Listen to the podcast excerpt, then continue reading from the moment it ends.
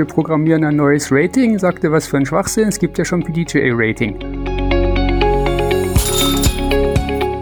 Wenn du halt ziemlich streust, dann zählen auch relativ schlechte Runden noch mit. Auch interessante Gegenbeispiele gefunden, wo PDJ offensichtlich nicht so rechnet, wie sie von sich selbst behaupten. Input, der Disc Golf Podcast. Moin, grüß euch und herzlich willkommen zu Input, dem spektakulärsten deutschen Disc Golf Interview Podcast der ganzen Welt. Ratings. Heute ist Zahltag. Ähm, das ist der Name der heutigen Episode und äh, nicht der Name von Stirb langsam Teil 20. Ich übertreibe natürlich gnadenlos in der Dramatik, weil es geht heute wortwörtlich um Zahlen, Zahlen, Zahlen. Heute ist es wirklich sehr speziell, aber es lohnt sich. Wer Ratings schon mal immer richtig durchsteigen wollte, also sowohl PDGA als auch D-Rating, der oder die kann heute richtig begeistert zuhören. Es wird äh, zwischendurch richtig krass nerdig. Steigt bitte nicht bei der 2,5 Sigma-Regel aus. Ne? Ähm, vorab kurz ein, zwei Dinge in eigener Sache. Mal ein Danke an die, die letzte Woche nach dem Podcast gefragt haben. Freut mich natürlich sehr. Aber hier nochmal die Info. Input gibt es nur jede zweite Woche. Ansonsten war ja letzte Woche auch ohne Input sehr fein. Simon, also Simon Lisott hat zusammen mit Paul Macbeth ein Video veröffentlicht, was ich wirklich herausragend fand. Also Simon ähm, darf da die smarten Lines von Paul werfen und äh, Paul äh, darf die Simon Lines werfen. Sie tauschen quasi die Rollen. Und dieses Video ist so anders, also ich will nicht zu viel sagen, wer es noch nicht gesehen hat, äh, soll sich das mal anschauen. Ne? Und ich meine, diese Woche hat ja auch Simon noch sein Pro Tour Comeback angekündigt für nächsten Monat. Also das waren nochmal freudige Nachrichten. Ich hoffe, ihr hattet selbst ein feines Disc Golf Wochenende. Äh, ich hatte am Wochenende zwei krasse Disc Golf Tage. Das Wetter war viel besser als angekündigt. Einen Tag habe ich saugut gepattet, den anderen Tag totale Grütze. Ähm, ja, mal sehen, wann ich dem auf die Schliche komme, wann welcher Tag ist. Aber ich denke, das ähm, kennt jeder von euch auch. Wer von euch weiß, woran es bei mir liegt und mir das sagen kann, bekommt wirklich Ruhm und Ehre. Ne? Apropos bekommen. Ihr bekommt heute noch ein Geschenk. Yippie, Geschenke. Einen Gutschein von discgolfstore.de. Aber mehr dazu sage ich erst am Ende nach dem Interview womit wir beim Interview sind. Ne? Ich habe es bewusst ein bisschen ausführlicher gelassen, damit die, die Bock haben, ins Thema einzusteigen, auch richtig was davon haben. Da geht es um Details, die man dann aber auch wirklich versteht. Input, das Golf-Thema. Ich freue mich sehr, dass ich heute einen absoluten Experten auf dem Gebiet Rating habe auf dem Fachgebiet. Und zwar Werner Riebesel. Hallo. Hallo Matthias, schön, dass es hier ein, dass wir uns treffen können. ja.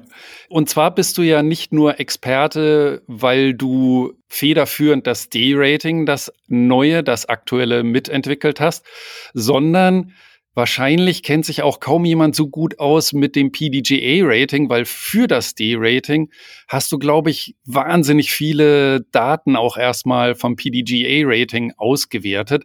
Und deswegen glaube ich, bist du selbst dafür die richtige Ansprechpartner. Und das werden wir jetzt gleich rausfinden. Meine erste Frage, wie bist du überhaupt zum Disc Golf gekommen? Erzähl mal kurz was über dich. Ja gut, ähm, ich hatte eigentlich drei Chancen zum Disc Golfen zu kommen. Die erste war irgendwie in den 80er Jahren, da hatte ich ein Buch von Hartel Warmann gekauft über Frisbee werfen, da kam auch Disc Golf drin vor. Das hatte ich dann aber nicht weiterverfolgt. Dann hatte ich eine Weile in Poing gewohnt und irgendwelche Leute, also bei München, nicht Polen, sondern Poing, was damals, wie ich nicht wusste, eine Disc Golf Hochburg war. Und da traf ich Leute im Park, die das machten. Fand ich toll, habe ich mir die Adresse, also die Telefonnummer geben lassen und dann habe ich den Zettel verloren. Und oh dann war es wieder nix. Und dann habe ich Playstation gespielt und da gibt's ja dieses Sports Championship, wo auch Disc Golf drin vorkommt. Und dann hat es endlich geklappt. Dann dachte ich mir, das muss man auch noch mal in echt spielen können und habe mir ein Starter-Set gekauft und mich für ein Turnier angemeldet, was ich irgendwo im Internet gefunden habe. Das war dann gleich ein C-Turnier. Da konnte ich noch nicht mal putten. Das hat mir jemand beim Aufwärmen dann gezeigt, wie das geht. Und dann, äh, ja, dann war ich angefixt und dann musste ich dabei bleiben. Das ist jetzt ziemlich genau zehn Jahre her. Oh, perfekt. Also ich finde faszinierend, dass du damals an das Buch von Hartl bekommen bist und mhm. dann, äh, obwohl du kein äh, Frisbee-Spieler warst. Doch, Frisbee schon. Also alles mögliche andere habe ich gemacht, bloß Disc Golf nicht. Ach so, hast du früher Ultimate oder Freestyle gespielt? Ja, so und, und Maximum Timer Loft und so Zeug. Also ich hatte mir auch so ein ah. Accuracy-Gestell gebaut und da drauf geworfen dann. Okay, also du könntest noch äh, ohne Probleme Overall Champion werden. Je nach Konkurrenz, ja. Sehr gut. Okay, wir wollen uns ja heute speziell über Rating unterhalten. Und hast du eigentlich, wenn jemand neu beim Disc Golf ist, irgendeine möglichst einfache Definition von Rating? Was ist das überhaupt? Ja, das kann man schon ziemlich einfach haben. Ähm, ein Rating ist einfach ein Vergleichswert für die Spielstärke eines Spielers. Also wenn jetzt jemand ein 900er Rating hat, dann ist es egal, ob der aus Deutschland oder aus Estland oder sonst woher kommt. Dann ist theoretisch das so, dass die Leute ungefähr gleich gut spielen können, ohne dass sie sich vorher getroffen hätten. Okay, das klingt erstmal einfach. Und ähm, nachdem jahrelang äh, Frank Neitzel das D-Rating gemacht hat, dem man gebührt sowieso unglaublichen Dank, der hat das Jahrzehnte, glaube ich, am Laufen gehalten, äh, kam es ja dann vor ein paar Jahren zu dem Punkt, wo es hieß, okay, es wird Zeit, das ist zu aufwendig, für einen zu machen. Äh, wir müssen da jetzt ein, ein neues D-Rating entwickeln, ein neues Verfahren. Und das ist ja schon durchaus was Mathematisches. Wie ist da dein Hintergrund? Wieso hast du dich gemeldet? Bist du äh, im Silicon Valley noch außerdem groß geworden oder wie lief das bei dir? Äh, nee, also mein Hintergrund ist, ich bin Maschinenbauingenieur und äh, programmiere hobbymäßig seit äh, 1983 ungefähr. Ähm, oh, also, okay. Also fällt mir dann schon leicht, irgendwelche Algorithmen zu finden und umzusetzen und auszuprobieren. Zum GT-Gremium, wo dann diese Entwicklung des Ratings stattfand, kam ich, weil ich mir den rechten Arm gebrochen hatte. Das war Gott, ehrlich. Ja, das war 2016 oh. und dann äh, habe ich halt mit links weitergespielt. Das geht natürlich nicht so doll. Und dann habe ich halt festgestellt, dass man unheimlich schlecht wieder in die B-Turniere reinkommt, weil die halt damals noch mit diesem Punktesystem äh, die die Qualifikation gemacht haben. Und äh, in Grandmaster, was ich spiele, ist es so, so, dass der Letzte beim B-Turnier ungefähr 60 Punkte kriegt und der Sieger eines C-Turniers damals 40 Punkte gekriegt hat. Das heißt, du kannst eigentlich kaum wieder reinkommen in diese Vielspieler-Clique, die sich quasi die Punkte immer selber wieder zuschaufeln können. Und okay. dann hatte ich mal mit Stefan Mesel gesprochen und gemeint, dass ich da ein paar Ideen hätte, wie man die Punkteverteilung besser machen könnte. Und dann war ich schon auf einmal im GT-Gremium, weil er meinte, oh, dann helf mal gleich mit, wenn du schon da bist. Und dann ging es irgendwie erst ums Rating und dann dachte ich, ja schön, kann man mal neue Programmiersprache lernen, also Python in dem Fall. Und äh, ja, dann habe ich mich da vorgedrängelt, um das programmieren zu dürfen. Und da gab es noch zwei andere Leute, damals Marc Dreihahn und äh, Carsten Webel, die sich da noch mit äh, stark eingebracht haben am Anfang. Und dann haben wir eben überlegt, was wir da machen wollen. Aber da kommen wir gleich noch genauer dazu. Was ist denn überhaupt so der Grund für das D-Rating gewesen? Es gibt ja auch äh, die PDGA, die Organisation der Disc Golf Spieler, die in den USA ansässig sind, aber die es ja quasi weltweit gibt mit weltweiten Mitgliedern. Die haben ja auch ein Rating, das PDGA-Rating eben. Wofür hat's jetzt noch das D-Rating gebraucht? Genau, das ist ja die typische Reaktion, wenn man irgendjemand erzählt, wir programmieren ein neues Rating, sagt er, was für ein Schwachsinn, es gibt ja schon PDGA-Rating. Habe mhm. ich auch gesagt als erstes. Ähm, es ist aber nicht so, weil zum einen, ich glaube, das war die Delegiertenversammlung von ein paar Jahren im Disc Golf, die beschlossen hat, dass wir tatsächlich die Zugangskriterium, Zugangskriterien für große Turniere nicht nach Punkten, sondern nach Qualifikation oder nach Spielstärke machen wollen. Und dazu müssen wir eben auch bei kleineren C-Turnieren, wie sie damals hießen, noch ein Rating haben. Dann wäre eine Möglichkeit gewesen, alle Leute müssen PDGA-Mitglied sein und alle Turnierdirektoren müssen ihre Turniere bei der PDGA anmelden. Und das ist oh ja, okay. momentan nicht durchsetzbar, weil ungefähr nur ein Drittel der Tourspieler überhaupt PDGA-Mitglied sind. Und da müsste man auch für jedes Tour nochmal 50 Euro an PDGA abdrücken. Die andere Alternative wäre gewesen, Frank Neitzel macht für die ganzen C-Turniere auch noch ein Rating, aber dazu hat er auch äh, keine Zeit, weil er hat das ja auf der Basis von Excel gemacht und das ist halt nicht automatisch. Da muss man schon ziemlich viel von Hand reinbasteln. Und dann blieb halt nichts mehr übrig, außer selber eins zu programmieren. Ja, wie, wie fängt man überhaupt an, ein Rating-System zu entwerfen? Was sind so die ersten Überlegungen? Äh, die ersten Überlegungen waren, dass wir ein Rating entwickeln, was unabhängig von anderen Spielern funktioniert. Dass man sagt, der Kurs hat folgende Eigenschaften, also zum Beispiel, das müsste man natürlich für jede Bahn erfassen. Es hat eine gewisse Breite und eine gewisse Neigung, Höhenunterschied Kurven, Mendos, OB-Linien, Wasser ähm, und so weiter. Also sind es dann ungefähr 13 Parameter eingefallen, die wir dann für jede Bahn abfragen mussten. Dann haben wir das zum Spaß mal beim Turnier in Pirmasens gemacht und haben halt jede Bahn so bewertet nach geschätzten oder äh, gemessenen Werten. Und dann haben wir uns das nachher mal angeguckt. Da waren wir relativ ähnlich, aber das Problem war einerseits, es gibt eine Menge Parameter, die nicht präzise zu schätzen sind oder die nur zu schätzen sind. Und dann ist es die Frage, ob das jeder gleich macht. Und wir stellten fest, dass auch noch eine Menge Parameter gefehlt haben. Weil es zum Beispiel einen Unterschied macht, ob eine Bahn nur an einer Stelle zwei, zwei Meter breit ist oder ob sie die ganzen 80 Meter lang zwei Meter breit ist.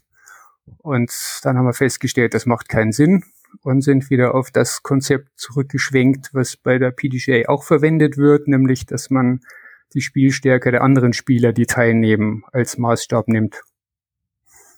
Okay, also zuerst hattet ihr ein, ein alternatives Modell überlegt, was aber natürlich sehr, sehr detailliert und kompliziert geworden wäre. Ja, genau. genau. Und Hätte. seid dann aber doch wieder dabei gelandet, dass man einfach die Leistungsstärken der Spieler in Relation zueinander setzt, mhm. wenn ich das richtig ja, verstehe. Genau. Jetzt wieder im Vergleich zum PDGA-Rating, wo würdest du sagen, liegen trotzdem die Unterschiede zwischen dem D-Rating und dem PDGA-Rating? Ähm, das kann man so nicht sagen, weil die PDGA-Formel nicht veröffentlicht wurde. Das war okay. ja ein größerer Teil unserer Arbeit, dass wir diese unbekannte Formel versucht haben nachzuprogrammieren. Okay, wie bist du das angegangen oder wie seid ihr das angegangen? Ich habe mir ein Skript geschrieben, was mir die PDGA-Webseiten durchgeht von den Turnieren, wo gespielt wurde und die ganzen äh, Spielerdaten und die Scores und die Ratings ausliest und abspeichert.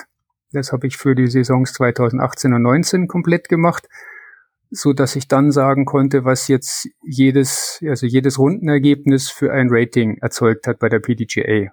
Und dann haben wir selber Algorithmen ausprobiert, die wir halt mit einigen Parametern versehen haben, um darin rumspielen zu können und haben da immer an den Parametern rumgefummelt und dann eben Vergleich zu PDGA angeguckt. Und das habe ich mit grafischen Darstellungen gemacht, weil dann natürlich viele Punkte viel schneller bewerten kannst, wenn du eine bunte Grafik siehst, als wenn du da von der Zahlenwüste drauf guckst. Okay, krass.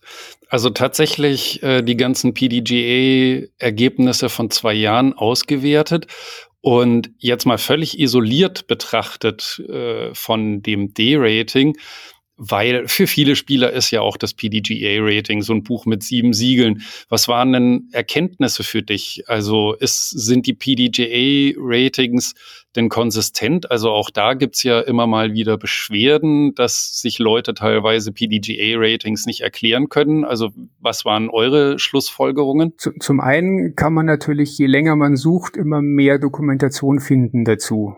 Also es gibt auch irgendwelche alten Forenbeiträge, wo vor N Jahren mal irgendwas diskutiert wurde und auf der PDGA-Seite sind auch weit verstreut äh, irgendwelche Artikel, wo was erklärt wird. Ähm, man weiß auch nicht unbedingt, ob die alle noch gelten oder ob sie es mittlerweile schon wieder geändert haben. Ähm, wir haben jetzt kürzlich einen Fall nochmal untersucht. Da ging es um das Thema, ob äh, Ratings von einzelnen Runden gemittelt werden. Also der Sinn ist ja zum Beispiel, wenn ich jetzt ein Turnier habe über drei Runden und ich habe dreimal das gleiche Wetter, dann kann ich ja, um die Statistik zu verbessern, diese drei Runden zusammenfassen. Dann habe ich eine größere Datenbasis und das Ergebnis sollte besser sein, als wenn jedes einzeln ist. Und vor allem spare ich mir die Diskussion, weil dann einer sagt, guck mal, ich habe dreimal das gleiche, den gleichen Score gespielt und ich habe drei verschiedene Ratings rausgekriegt. Deswegen wird mhm. da gemittelt. Da gibt es einen Artikel in der PDGA, wo drin steht, dass sie, wenn die Scores um mehr als 25, nee, die Ratings um mehr als 25 Punkte auseinander liegen bei zwei Runden, dann gehen sie davon aus, dass die Wetterbedingungen verschieden sind und dann wird nicht gemittelt. Und wenn sie halt kleiner als 25 sind, dann wird gemittelt. Da hat der dann später dazugestoßene Julian Zopf, dem ich auch nochmal sehr herzlich danken möchte für seine wertvollen Beiträge, auch interessante Gegenbeispiele gefunden, wo PDJ offensichtlich nicht so rechnet, wie sie von sich selbst behaupten. Und dann war ja noch der ausführlich diskutierte Fall der DM in Neuss, wo wir so einen katastrophalen Wetterumschwung hatten in der ersten Runde, wo das Rating halt massiv davon abhing, zu welcher Tageszeit du da aufgelaufen bist, weil das halt entweder trocken war oder irgend so ein frontaler Regenguss. Mhm. Und das ist natürlich dann schwierig, aber ich weiß nicht, ob wir das im D-Rating dann besser abbilden könnten. Aber zumindest, das ist auch ein wesentlicher Punkt, wenn man es selber programmiert, dann kann man es auch selber ändern.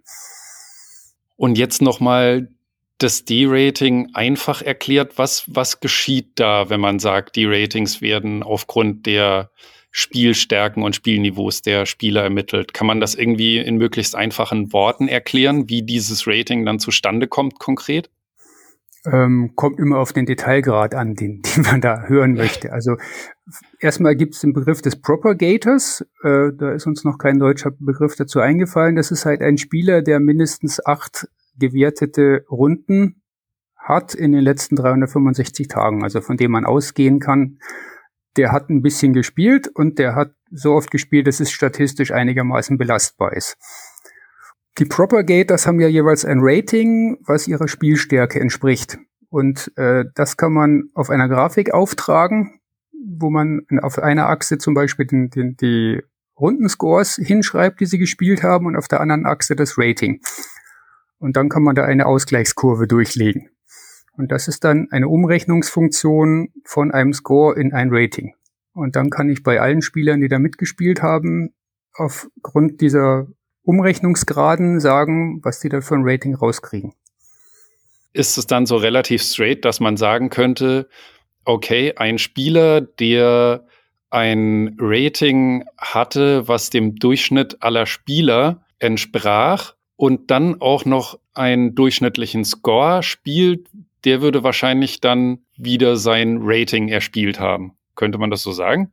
Ja, genau. Das wird so sein. Ähm, auf welche zusätzlichen Probleme seid ihr denn, während ihr das ausgetestet habt, äh, noch so gestoßen? Mm, es gibt ja diverse Sonderfälle. Also PDJ ist ja auch schon drin, wenn du ganz schlecht spielst, also mehr als 60 Punkte unter deinem normalen Rating, dann wirst du nicht mit berücksichtigt für die Ratingberechnung. Mhm. Also dann bist du kein Propagator. Zusätzlich gibt's ja die andere Regel, wenn du mindestens 100 Punkte oder gibt noch eine andere äh, Grenzwertformel dafür, schlechter bist als dein normales Rating, dann zählt das nicht ins Gesamtrating. Also da gibt's Ausschlüsse, dann habe ich aber noch eine andere Formel neu erfunden, die mir auffiel, wie ich äh, Daten von Frank Neitzel angeguckt hatte. Da war es nämlich so, dass ein Spieler lange pausiert hatte, dann fing er wieder an und dann hat er ein paar Runden auf sehr ähnlichem Niveau gespielt. Und dann, ja, jetzt muss ich doch wieder ausholen. Ähm, ja. Es gab es gab noch die äh, 2,5 Sigma-Regel. Also Sigma ist die Standardabweichung. Das heißt, wenn du wenig Streuung hast in deinen Ratings, also immer ungefähr auf deinem gleichen Niveau spielst, dann reicht eine kleinere Abweichung nach unten, dass diese Runde nicht zum Gesamtrating zählt. Und wenn du halt ziemlich streust, dann zählen auch relativ schlechte Runden noch mit. Und dieser Spieler hatte halt sehr genau gespielt und dann war er ein bisschen schlechter und die zählte dann schon nicht mehr mit. Und das war dann aber irgendwie albern, weil der nur 30 Punkte schlechter war als sonst. Und deswegen habe ich da noch eine extra Formel eingebaut. Also kurz gesagt, im, im Betrieb kamen alle paar Wochen wieder neue Randbedingungen raus, die wir dann wieder diskutieren und einbauen mussten. Okay, abgefahren. Ähm, Gibt es eigentlich auch Gewichtungen in dem Rating? Ja, natürlich. Also wir haben ja die Bahnen schon mal, die Bahnanzahl. Also wenn du halt einen 27 Bahnenkurs spielst, dann zählt das Rating natürlich äh, wesentlich mehr, als wenn du einen 18er oder einen 13er Kurs spielst. Das wird einfach linear rein multipliziert.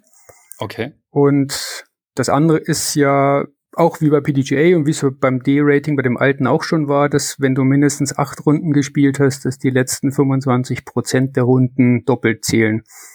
Weil man einfach davon ausgeht, dass das eben die aktuelle Spielstärke ist und die soll ja genauer erfasst werden als das, was ich vielleicht vom Jahr geworfen habe. Okay, um eventuell halt auch einfach den Trend oder eine Entwicklung beim Spieler aktueller abbilden zu können. Mhm, genau, ja. Und ähm, wie, wie verhält sich denn jetzt letztendlich das D-Rating relativ zu dem PDGA-Rating? Ich frage, weil das D-Rating hätte ja im Prinzip auch von 0 bis 100 gehen können. Stattdessen ist es aber ja jetzt in der PDGA-Größenordnung gelandet. Also gab es dafür Gründe?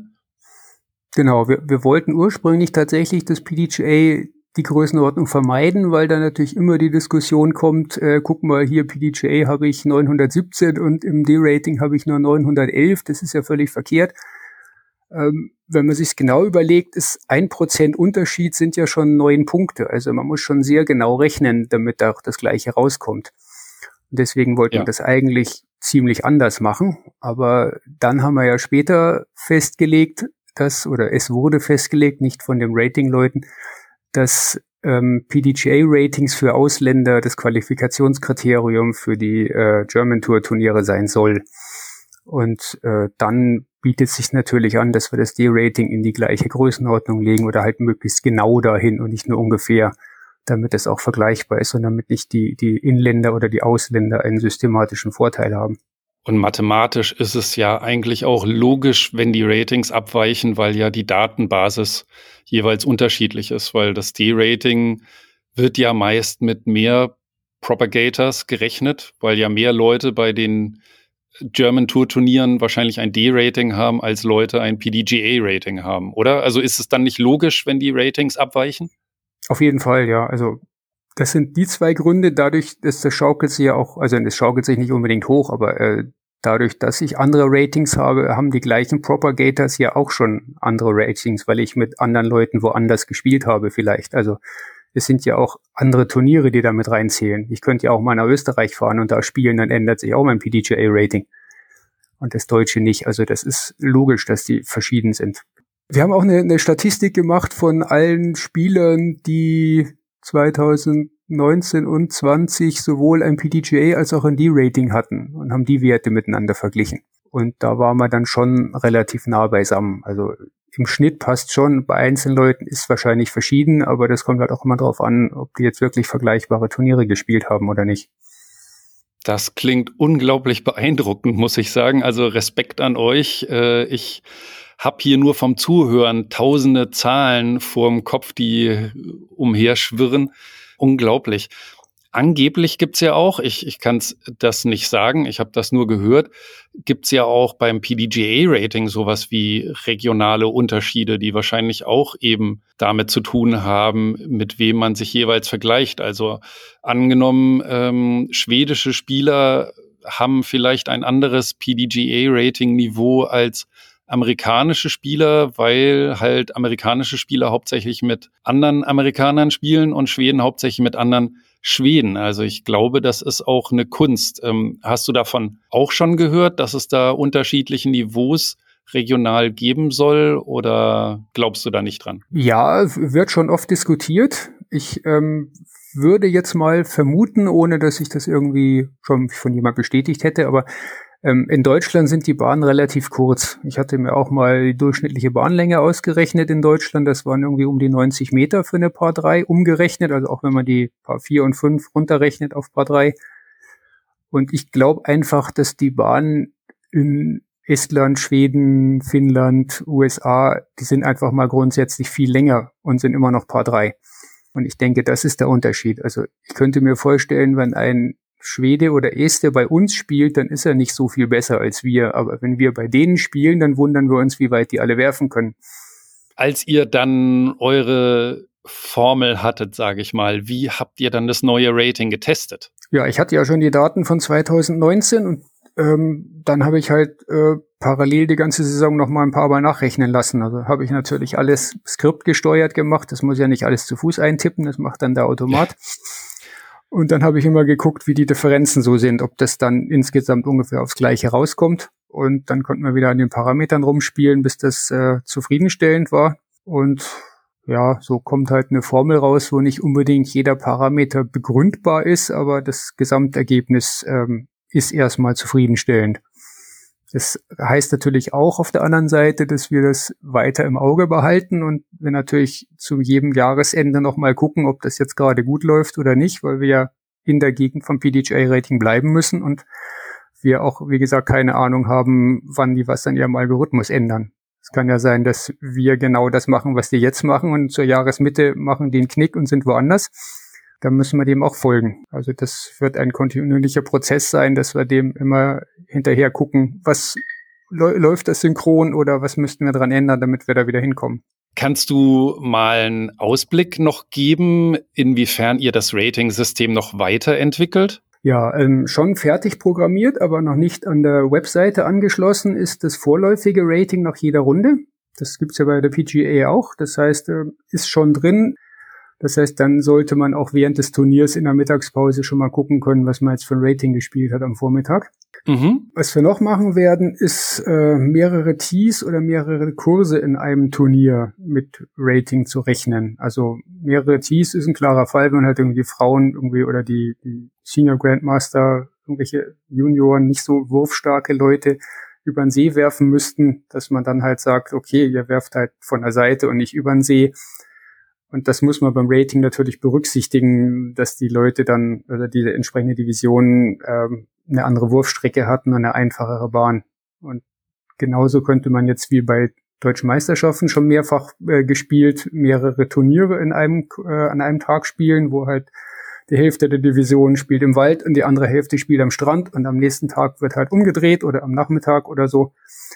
Das äh, muss man natürlich auch noch alles einbauen oder muss ich noch einbauen. Ist noch nicht drin, aber ich habe schon einen Plan. Okay. Unglaublich spannend. Ich habe ja von der Materie überhaupt keine Ahnung. Ich weiß, was ein Rating ist und äh, nehme auch immer zur Kenntnis, wenn da in den USA mal wieder ein 1100er Rating gespielt wird. Aber wie viel Mathematik und so dahinter steckt, konnte ich bisher nur erahnen. Aber ist ja auch logisch. Also ich finde es super spannend, dass ich da jetzt mal ein bisschen mehr Einblick bekommen habe. Das freut mich. Gibt es denn etwas, was wir jetzt noch nicht angesprochen haben, was auch noch interessant ist? Vielen Leuten wird ja aufgefallen sein, dass irgendwie Anfang Februar mal das Rating einen Sprung gemacht hat. Das war, weil wir zwei Sachen eingebaut haben. Das eine war eben eine Korrektur, damit wir wirklich auf dem PDGA-Niveau sind. Und das andere war, dass wir die Corona-Pausen eingebaut haben. Das heißt, wir hatten ja eigentlich 365 Tage ist der Bewertungszeitraum, in dem die Runden, die da gespielt wurden, ins Rating eingehen. Jetzt hatten wir aber letztes Jahr ja schon fünf Monate, wo wir gar nicht spielen durften und dieses Jahr ja auch schon wieder fast einen. Also habe ich das eingebaut, dass die Zeiten nicht zählen und die einfach in der Vergangenheit drangehängt werden. Das heißt, die 365 Tage, die ab jetzt zählen, die gehen zurück bis zum 4. Juli 2019. Okay. Und dann hat man wirklich wieder eine Datenbasis von einer ganzen Saison, die sich dann halt auf eine längere Zeit verschmiert. Und deswegen hat sich jetzt da ein Ratingsprung ergeben, weil einige Leute halt jetzt auch mehr Runden in der Wertung haben und diesen Korrekturfaktor noch, der angewendet wurde. Okay, cool. Dann danke ich dir auf jeden Fall jetzt schon mal ja, für, die, für dieses absolut krasse Insiderwissen. und ähm, will dich natürlich jetzt zum Schluss noch fragen, für die berühmt-berüchtigte Input Hall of Fame, äh, kannst natürlich auch du jemand nominieren. Das kann, muss nicht eine Person sein, das kann auch irgendein Turnier sein, irgendein bestimmter Parcours, eine bestimmte Bahn, eine bestimmte Scheibe. Wollte ich dich fragen, ob du da jemanden hast? Ja, natürlich. Das war auch gar nicht so schwierig. Wolfgang Kraus sagte er in der ersten Folge, er träumt davon, dass zu jedem guten Spieler ein Trainer genannt wird. Das ist ein äh, schöner Traum, aber für großflächige Teile von Deutschland nicht realisierbar. Ich wohne zum Beispiel bei Augsburg, wo ich eineinviertel Stunden fahren muss bis zum nächsten permanenten 18-Bahnen-Kurs und da fahre ich auch nicht hin zum Training. Das heißt, ähm, alle Leute, die wie ich irgendwo abseits wohnen, die benutzen YouTube. Und YouTube ist ja nicht nur toll, um zu sehen, was die Checker werfen, sondern auch, um sich Videos anzugucken, wie man das selber lernt. Und deswegen kommt YouTube von mir aus in die Hall of Fame, weil das einfach das Medium ist, wo Disc Golf verbreitet wird. Ich denke mal, ohne YouTube hätten wir jetzt hier halb so viel Disc Golfer in Deutschland. Also das ist mal wirklich ein ganz anderer Kandidat. Äh, Google wird sich freuen, wenn jetzt äh, YouTube es schon in die Disc Golf Hall of Fame schafft. Äh, okay, cool. Hast du denn da auch irgendwie eine besondere YouTube-Serie, die dir sehr weitergeholfen hat, die du jetzt direkt empfehlen könntest? Pff, direkt, es, es gibt so ein Formkritik-Video von Simon Lisott wo er so am Abwurf steht und so mit, mit so einem anderen, der nicht ganz so toll ist, dann vergleicht Fußhaltung, wann er welche Körperbewegung macht und so weiter. Will Schusterick hat auch eine sehr schöne Technik, da gibt's auch ein paar Videos dazu. Ansonsten kann ich nur sagen, man muss sich möglichst viel angucken, weil auch beim 35. Vorhandvideo gibt's dann doch wieder einen Halbsatz, der was Neues bringt und den alle anderen für selbstverständlich erachtet hatten und deswegen nicht erwähnt haben. Also das, das perfekte Schulungsvideo habe ich noch nicht gesehen. Aber insgesamt, man muss halt viele angucken und vor allem sich selber filmen und dann vergleichen, macht man wirklich das, was man denkt, was man macht, oder hat man es bloß vor und das sieht scheiße aus. Okay, das verlangt aber natürlich schon wahnsinnig hohes Reflexionsvermögen, aber du hast recht, ne? Also man muss sich auf jeden Fall selbst filmen, sonst ja. hat man keinen Vergleich. Und am besten noch in der Gruppe diskutieren. Das haben wir jetzt bei der letzten DM gemacht, das war auch echt hilfreich. Dann danke für deinen Kandidaten, äh, finde ich prima. Und ähm, vielen, vielen Dank, dass du für uns alle da warst und uns sehr, sehr viel schlauer gemacht hast. Äh, wieder sehr viel gelernt. Vielen, ja. vielen Dank. Ja, vielen Dank. Und, Hat sehr viel Spaß gemacht. Ja, tschüss. Tschüss. Wenn ihr findet, dass noch mehr Leute so gut über Ratings Bescheid wissen sollten, dann empfiehlt die heutige Folge weiter. Liked das Ganze und postet es auf Instagram oder Facebook oder sonst wo in euren Vereinsverteilern. Da freue ich mich auf jeden Fall. Sind noch Fragen offen? Irgendwelche anderen Kommentare dazu? Dann gebt mir Bescheid, zum Beispiel auf Instagram oder der Website unter input-discgolf.de. Dort könnt ihr euch auch für eine Mailingliste anmelden, über die ihr dann auch das ein oder andere Mal Bonusinfos bekommt. Nun habe ich auch noch ein Geschenk für euch. Das kommt von discgolfstore.de. Besten Dank. Für die mache ich auch mal gerne unbezahlte Werbung, weil einfach ein prima Online-Shop und äh, immer freundlich und kompetent. Also dicke Empfehlung von mir. Jetzt habe ich hier einen Gutschein zu verschenken. Was solltet ihr dafür tun? Ganz einfach kommentiert einen Input-Post oder schreibt mir eine Mail an post.input-discgolf.de oder postet selbst was, dann aber gerne mit dem Hashtag Input-discgolf, damit ich den auch sehe. Was sollt ihr mir überhaupt schreiben und kommentieren? Ich würde gerne wissen, welchen Parcours ihr bisher am meisten gespielt habt. Für die mit Parcours vor der Haustür wird es womöglich der Heimparcours sein. Für einige, wie mein Gast Werner von heute, womöglich auch ganz woanders. Also was ist der Parcours, den ihr am meisten gespielt habt? Und wenn ihr lustig seid, überschlagt auch mal, wie viele Vollrunden das so insgesamt waren und schreibt das mit dazu. Das könnte auch noch lustig werden. Das nächste Mal ziehe ich dann unter all diesen Kommentaren und Mails einen Namen aus dem Hut und der oder die bekommt dann den Gutschein von discgolfstore.de. Noch der Ausblick aufs nächste Mal. Das nächste Mal kann wirklich wirklich jede und jeder was mitnehmen. Ich spreche mit der besten deutschen Spielerin, im Moment vierfache und amtierende deutsche Meisterin. Und sie gibt einen Einblick, wie sie so gut geworden ist. Es geht ums Training, ums Patten, um ihre mentale Stärke. Das wird richtig, richtig gut und das zu hören sollte, ich sag's mal so unbescheiden, Pflicht für alle sein. Schön auf jeden Fall, dass ihr heute zugehört habt. Bis in zwei Wochen dann. Tschüss.